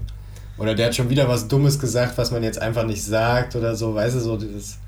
Ja, ja so der hat so jedes halt, ne? Fettnäpfchen ne? mitnimmt, wo man rein Ja, ja, genau, genau. Ja, ja. Ja. Ja, ähm, ich glaube auch, damit wir das Thema jetzt nicht zu lange dehnen, ich will noch eine Sache ansprechen. Wir haben jetzt viel über Antihelden geredet, aber wir haben, glaube ich, kaum mal Frauen erwähnt. Was ich eigentlich ein bisschen schade finde. Und ich wollte mal fragen, ganz spontan, welcher Anti-Held, also beziehungsweise Anti-Heldin dann ja in dem Fall, würde dir denn einfallen? Weil ich finde, wir müssen auch mal da ein bisschen, ähm, bisschen drüber reden.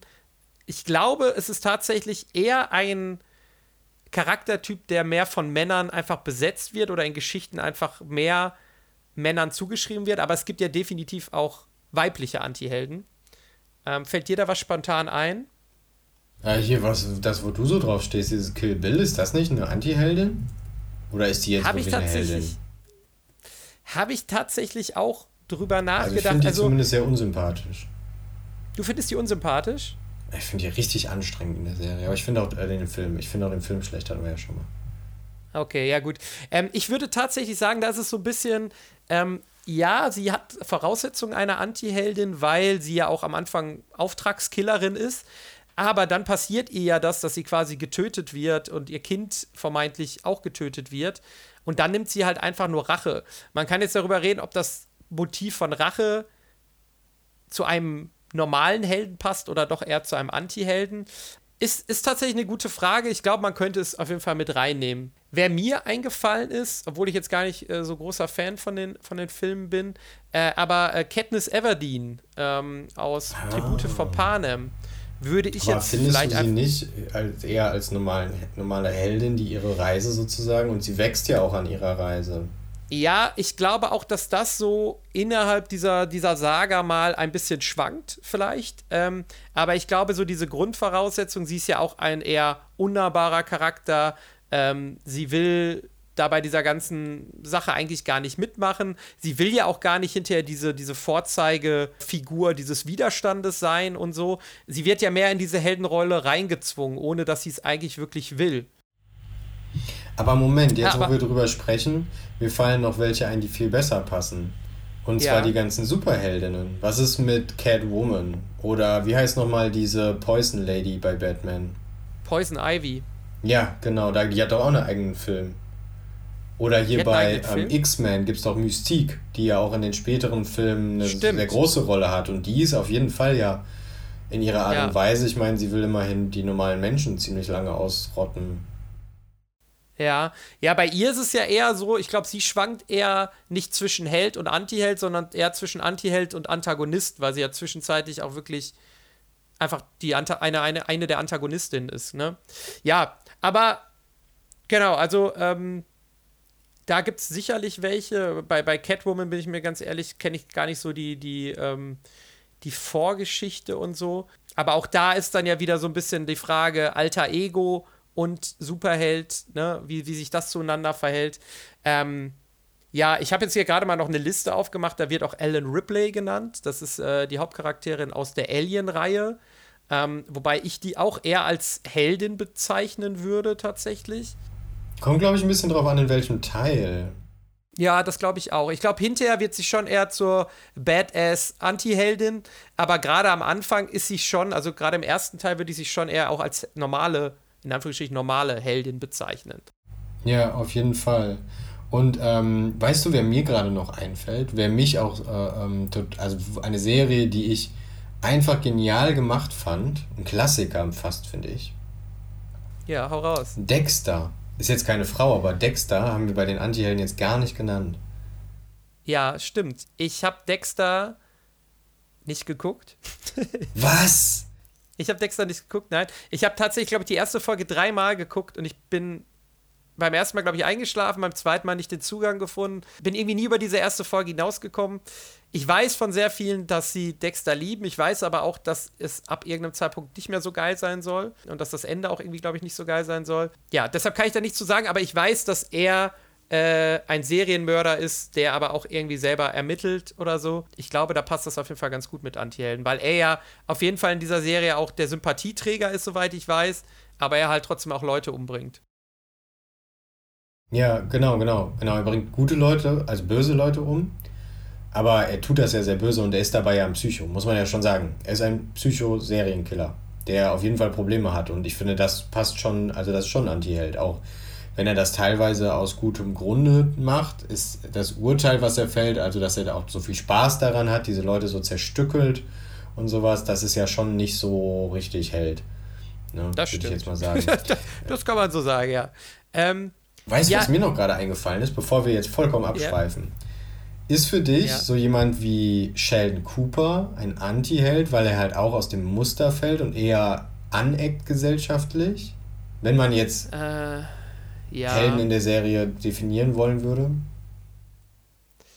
Ähm, ich muss da gerade kurz drüber nachdenken. Ich weiß auf jeden Fall, was du meinst und ich glaube, ja. Wobei,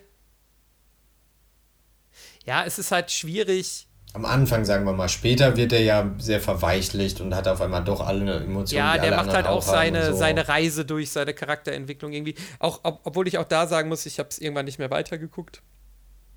Ähm, ähm, da war für mich diese, diese Big, Big Bang Theory Formel aufgebraucht, so, weil Anti-Helden im Comedy-Bereich oder so ist nochmal anders zu definieren wahrscheinlich, weil sie ja auch nicht, nicht so richtig Heldensachen tun, sag ich mal. Also in so Weltretten oder sowas, sondern das halt in einem anderen, anderen Kosmos spielt, in einem anderen Setting irgendwie. Aber ich glaube, von der Definition her, was er so für ein Typ ist, halt eher Außenseiter, eckt eher an, eigentlich unsympathisch, wobei man ihn dann ja als Zuschauer oder Zuschauerin dann doch irgendwie auch sympathisch findet. Ich glaube, so gesehen könnte man. Barney Stinson. Arne, das, äh, wir können das, das jetzt eh nicht so weiter. also wie ich meine, aber ja. ja, genau. Aber vielleicht nochmal so als letzten Punkt. Du, du hast es vorhin ja. nämlich, finde ich, vorhin hast du es schon ziemlich angerissen, finde ich. So dieses Thema, was ist es, was uns an den Helden fasziniert? Äh, um da vielleicht genau, das, so, das, so ein Fazit das hätte ich dich Fazit jetzt sowieso als, als äh, abschließende Frage dir sowieso mal gestellt. Sag du doch mal einfach, was, was findest du daran faszinierend? Und ähm, dann können wir, glaube ich, da so langsam zum Ende kommen. Ja, ich glaube, da sind so zwei Punkte. Einmal Identifikation, dass du halt mit, mit den meisten Helden so kannst du dich halt nicht identifizieren, weil das ist über deinem Level, was du jemals erreichen wirst. Aber ein Anti-Held hat so Macken, wie du halt auch. Und dadurch ist es für dich leichter. Wie ich jetzt auch, oder? Ja, du, ich nicht. Okay. okay. Und das andere, was ich glaube, ist so ein bisschen ähm, auch dieses Unfallthematik. Ne? Du kannst ja beim Unfall nicht weggucken. Und ähm, bei diesen Anti-Helden ist es manchmal auch einfach so, glaube ich, ja, dieser Konflikt fasziniert uns Menschen. Der, der alltägliche Konflikt, den so der Held halt oft ja als strahlender Held sozusagen perfekt umreißt, dass der Anti-Held den halt eher mit Konfrontation sucht und so weiter und so fort. Das ist, glaube ich, was, was uns schon fasziniert. Und du, was denkst du? Äh, ja, ich glaube, ich schließe mich da einfach an. Also ähm, ich äh, kann da, glaube ich, gar nicht so viel ergänzen. Also ich glaube, auch das macht den Reiz aus. Ähm, ich glaube auch, dass da sich wahrscheinlich im Laufe von Geschichten oder auch von Storytelling oder so ein bisschen was geändert hat, dass mittlerweile der Anti-Held so ein bisschen der wahre Held geworden ist, den man eigentlich sehen möchte. Kann dir da aber eigentlich nur, nur beipflichten. Okay, dann lass uns mal rüberhüpfen zu den Tipps und Trends, oder? Genau, dann hüpfen wir jetzt rüber und jingle ab. So, ja, äh, Tipps und Trends. Ich habe jetzt einfach, also ich glaube, wir könnten wirklich anscheinend bei jeder Folge wieder den, den Bogen spannen zu Streaming-Diensten, weil sich da im Moment so krass viel tut. Wir aber, glaube ich. glaube auch, auch, wir sind im, im Loop gelandet, weißt du? Wir haben ja so viel ja. recherchiert für die eine Folge ja. zum Thema Streaming-Dienste, dass ich das Gefühl habe, ich kriege auf jeder Plattform, auf der ich bin, jede News dazu. Ja, ja. Ähm, ich glaube, ähm, wahrscheinlich bis, bis diese Folge erscheint, äh, hat sich schon wieder viel geändert und ich glaube, wir können wirklich da äh, mittlerweile jedes Mal ein Update geben. Ich wollte nur tatsächlich sagen, dass Sky, also dass demnächst Paramount Plus, auch ein, ein Filmverleih, auch den eigenen Streamingdienst rausbringt und der, glaube ich, in Deutschland dann auf Sky erhältlich sein soll. Und da kommt mein und, fliegender direkter Übergang. Ja. Du kannst ja gerne gleich nochmal sagen, was zu Paramount vielleicht dazugehört, überhaupt so für Filme, wenn du da eine Idee zu hast. Und zwar, ja. das Sky-Konzept haben wir jetzt ja schon öfter angeguckt. Und ähm, Sky hat äh, anscheinend einen ganz großen Umschwung in dem, also die haben ja sehr viele Lizenzen nicht bekommen und es gibt immer mehr kleine Anbieter. Und die gehen jetzt so ein bisschen dann über, dass die eher so der, äh, so wie in Amazons, äh, wie heißt der Firestick oder wie die Dinge heißen, ne? Ja, ja. ja. Funktioniert und zwar, dass das äh, du bist im Sky-Universum und du gehst in die anderen Apps so. Also du hast ja die ID, ZDF-Mediathek, du hast mittlerweile Netflix, Disney Plus und all die Dinge hast du als Apps im Prinzip in deinem Sky. Und ja. jetzt haben sie eine Kooperation mit The Zone. Auch noch, weil die haben ja einige Rechte für Fußball nicht bekommen, für die Bundesliga. Das heißt, du verlierst aber nicht die Möglichkeit, das über Sky zu gucken. Was natürlich mega geschickt ist, weil du hast ja selber gesagt, warum guckst du Sky wegen dieses Themas. Jetzt musst du das eine nicht kündigen, wenn du dabei bleibst, ne, sozusagen. Und du hast gesagt, Paramount Plus soll auch in Deutschland dort verfügbar sein. Das heißt, diese Strategie fahren die wohl auf jeden Fall weiter. Ja, ich, ich kann mir da auch noch gar kein Urteil erlauben, weil ich auch gar nicht weiß, wann passiert das, welche Filme sind dann da alle vorhanden und so weiter. An sich, obwohl ich ja, habe ja auch schon bei unserer Streaming-Folge drüber geredet, jetzt nicht der größte Sky-Fan bin, muss ich trotzdem sagen, finde ich es fast schon gut, dass sie das bei sich mit integrieren quasi. Also auf Sky kriegst du dann Paramount Plus, weil zumindest wenn du dann Sky-Abo hast, hast du mit das mit da drin und musst jetzt nicht nochmal separat ähm, ja ein Abo abschließen oder so. Wobei, ist das wirklich sicher, dass das genauso ist?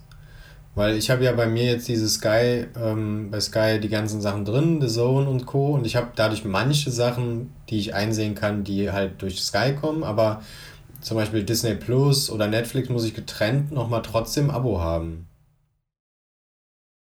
Okay, da bin ich mir jetzt nicht hundertprozentig sicher. Ich hatte es, glaube ich, so verstanden, dass es wirklich dann im Sky-Service mit drin ist. Ähm, vielleicht aber, wer weiß, dann vielleicht auch für einen kleinen Aufpreis oder vielleicht auch für einen großen Aufpreis. Ja, es ähm, gibt ja einige Sky-Varianten auch, ne? Das weiß ich tatsächlich nicht so genau. Aber ich würde sagen, da bleiben wir einfach auch dran. Zwangsweise, weil wir auch beide äh, Streaming viel konsumieren, werden wir es wahrscheinlich sowieso mitkriegen. Ähm, ja, es ist aber wirklich, glaube ich, so, dass man sagen kann, da passiert gerade verdammt viel. Und äh, ich bin mal gespannt, ich weiß nicht, zum Beispiel in einem Jahr oder so, was sich was sich da wirklich getan hat. Und ähm, es ist halt schon jetzt so, dass wirklich viele Filmverleihe ihren eigenen Kanal machen, also meistens einfach ein Plus dranhängen und sagen, wir machen jetzt unseren eigenen, eigenen Kanal. Und das ist natürlich auf Dauer dann für die anderen großen Streamingdienste natürlich auch ein Problem, weil diese Filme dann aus deren Kontingent rausfallen. Ne? Und wenn jetzt wirklich, sage ich mal, blöd gesagt, jeder Filmverleih oder zumindest schon mal jeder amerikanische große Filmverleih seinen eigenen Streamingdienst macht, ähm, was hast du dann auf diesen allgemeinen Streaming-Plattformen noch zur Verfügung? Ne? Dann du musst natürlich auch ganz anders verhandeln. Ne? Also Sky muss ja, ja. dann nicht mehr irgendwie äh, ähm, verhandeln, irgendwie, ob die überhaupt die Filme kriegen, sondern in welchem Zeitraum, von wem überhaupt, bei wem es über die App geht, über eine, eine rein. Und also das ist schon echt eine große Sache. Ähm, ich bin ganz fasziniert. Ich hätte noch ein Thema, was ein bisschen ähnlich ist. Ja. Und zwar hat Facebook, äh, Mark Zuckerberg, angekündigt, dass er jetzt aktiv oder die nächsten Jahre besonders aktiv an dem Thema Metaverse arbeiten wird mit seinen Aha. Teams. Ähm, wir haben ja jetzt schon, schon, ich weiß nicht, hast du The Circle gelesen oder geguckt? Äh, tatsächlich nicht, nee. Ist das der mit äh, Tom Hanks, ne? Ja, mit genau, genau. Emma Guck dir den mal fürs nächste Mal an. Der ist, das ist, äh, oder liest das Buch, das ist noch besser. Das Buch ist wirklich gut. Und oh, Tom Hanks ist toll, aber in dem Film holt er das Buch nicht ein. Aber er kann ja nicht alles alleine machen. Ne? Ähm, naja, auf jeden Fall, was ich sagen wollte. Das Metaverse ist im Prinzip die Idee, dass all die digitalen Tools, die Facebook uns zur Verfügung stellt, ähm, dass die mit unserer normalen Welt verschmelzen und in einem großen Universum sozusagen funktionieren. So wie so ein bisschen diese Universen, die bei Superhelden äh, ähm, oft geschaffen werden. Ne? Das heißt, ja. ich gehe einkaufen oder ich laufe durch die Straße in der Stadt und meine Smartwatch sagt mir da durch drüben. Die, durch die Straße oder über die Straße? Wie machst du das? Ich schlitter meistens auf dem Boden durch die Straße. Ich laufe auf der Straße, durch die Altstadt vielleicht zum Beispiel. Und da ist ein Kiosk. Und bei dem Kiosk gibt es heute das äh, äh, Späti-Bier für 1 Euro statt 1,50. Und dann sagt Was? mir mein. Ja, der Hammer. Und äh, mein Handy sagt mir das dann einfach. Oder später dann meine Glas. Ne? Also das ist ja die Idee, die er dahinter hat, dass wir alle Facebook diese Glases tragen. Ne? Und sozusagen da drinnen alles existiert. Ich laufe auf dich zu und ich sehe nicht nur dich als Menschen, sondern ich sehe die Daten um dich herum. Unterschiedlich, was du preisgibst. Dein Account, ich kann dich adden, ich kann dich anpingen auf anderen Kanälen. Wir können digital zusammen ähm, Schere, Stein, Papier spielen, anstatt unsere Arme zu benutzen über die Games von Facebook. Ähm, du kannst mir Geld rüberschieben durch diese, diese Funktion und so. Und dieses Metaverse, was im Prinzip alle Funktionalitäten vereint, wird halt so eine ultimative Macht sozusagen der einzelnen Plattformen am Ende äh, stattfinden. Bin super gespannt, wohin das geht. Ähm, das ist Dystopie pur für viele. Ähm, das hat aber natürlich auch gute Faktoren. Klingt, um den Bogen jetzt nochmal zu spannen, äh, wie eine Black Mirror-Folge tatsächlich. Ja, ähm. ist es aber auch eins zu eins. ja, äh, spannend auf jeden Fall. Ähm, hatte ich tatsächlich nur so am Rande mitbekommen. The Circle werde ich mir auf jeden Fall angucken. Aber hat, also hatte er einfach, hat Mark Zuckerberg nur gesagt, dass er das in, in so und so vielen Jahren mal plant? Oder hat er da irgendwas Konkretes gesagt? Oder wie? Ähm er hat angekündigt, dass das jetzt das große Ding ist, woran die arbeiten werden. Also die sagen ja immer wieder auf ihren großen Konferenzen sowas wie, wir wollen in zwei Jahren Instagram zu dem Jugendkanal schlechthin machen oder wir wollen eine Chat-Funktion machen und kaufen dann WhatsApp auf oder so und also sowas halt. Und jetzt hat er halt gesagt, die werden jetzt am aktivsten daran arbeiten, dass diese Kombination, dieses Zusammenbringen aller Kanäle in diesem Metaverse, dass das sozusagen das große ganze Ziel ist. Okay, krass. Das äh, würde natürlich nochmal echt einiges verändern. Irgendwie spannend, irgendwie auch ein bisschen beunruhigend. ja, total. Ist ja auch die große Frage jetzt. Ne? In Europa sind wir, sind wir an ganz anderen Baustellen, so was Plattformökonomie und Co. angeht. Gaia X und Co. Und ähm, Ja, auf jeden Fall. Ich glaube, es läuft vielleicht darauf hinaus, dass irgendwann so Kontinente im Prinzip äh, oder, oder äh, wirtschaftliche Zusammenhänge im Prinzip äh, in Metaverses arbeiten, die Schnittstellen haben müssen, weil Weißt du, wenn du dann Google-Typ bist und ich bin äh, Facebook-Typ und ein anderer ist irgendwie Apple-Typ und wir können am Ende nicht miteinander kommunizieren, weil wir alle ja, in einem anderen ja. Metaverse unterwegs sind, das klappt halt nicht. Also diese Marktmacht kann keine einzelne, keine einzelne Plattform kriegen. Ja, kann ich mir tatsächlich auch gerade nur so, ähm, so halb vorstellen, irgendwie, wie das dann wirklich in der Realität aussieht. Ja, Ready Player spannend, One? Habe ich gesehen, ja. Im Prinzip in die Richtung geht's ja, ne? Ja, ja, ja. Also ich, also als du gerade so erzählt hast, ich habe halt auch eher irgendwie an so Science-Fiction-Romane, Science-Fiction-Filme irgendwie gedacht. ähm, aber ich bin mal gespannt, in welcher Form das kommt, ob das kommt, wann das kommt. Spannend, dass du es auf jeden Fall mal angesprochen hast. Ich glaube, damit können wir auch Tipps und Trends für dieses Mal beenden. Und du bist dran, ja, das Thema für die nächste Folge auszusuchen. Was hast du uns denn da mitgebracht? Genau, ich würde gerne nächstes Mal über Franchises äh, in der Medienbranche reden. Vielleicht auch das Thema Abgrenzung, Franchise und Universe, wie es ja auch bei Star Wars und Co. Ähm, oft ist, dass man im Prinzip so ein Universe um irgendwie ein Thema oder, oder, oder eine Serie, einen Film baut. Ja, eine Welt halt, ein Universum. Und, ja. Genau, eine Welt. Ja, genau. Und ähm, meine Hausaufgabe für uns beide wäre im Prinzip, ein positives und ein negatives Franchise mitzubringen und so ein bisschen bisschen vorzubereiten, wie das entstanden ist, woher das kommt. Weißt du, heute ist es ja auch oft so, dass Leute Franchises strategisch planen. Voll, ja. Viel, viele der älteren sind ja nicht so entstanden. Viele nee, der älteren Franchises sind ja eher im Nachgang gekommen. Genau, genau. Ähm, das ist ja auch echt tatsächlich so ein Trend. Ähm, ja, finde ich, find ich ein super spannendes Thema. Also ich muss, muss dich auch mal an dieser Stelle loben, Arne. Äh, die letzten Themen, die du so mitgebracht hast, richtig gut. Gott sei Dank sind äh, wir aus den Zeiten raus, wo ich mir irgendwie eine Bachelor-Folge angucken muss, sondern du bringst richtig gute Themen mit. wir bringen nächstes ähm, Mal die, die, dieses Franchise Bachelorette mit oder Bachelor und Bachelorette. Ja, ja Tra Trash TV Universe. Ähm, Trash TV Universe, geil. Ähm, nee, finde ich, find ich super. Ähm, Habe ich Bock drauf. Quatschen wir nächstes Mal drüber. Und ähm, ja, wenn du nichts mehr zu sagen hast, können wir diese Folge, glaube ich, abschließen. Ja, vielen Dank. Hat mich sehr gefreut. Bitte schreibt uns auch gerne eine Mail an die letzte Reihe at mail.de. Mail.de. Ganz einfach zu merken. Ja. Ganz einfach. Äh, wenn ihr Franchises habt, die ihr spannend findet oder die wir mal behandeln sollen, wir freuen uns immer über Mails. Und ansonsten wünsche ich noch einen wunderschönen Tag und habe mich sehr gefreut, wieder mit dir sprechen zu können und äh, mich auszutauschen und freue mich aufs nächste Mal. Danke für die Blumen, gebe ich so zurück. Danke fürs Zuhören. Bis zum nächsten Mal. Wir sehen uns und Glocke aktivieren. Ciao, ciao. We'll be right back.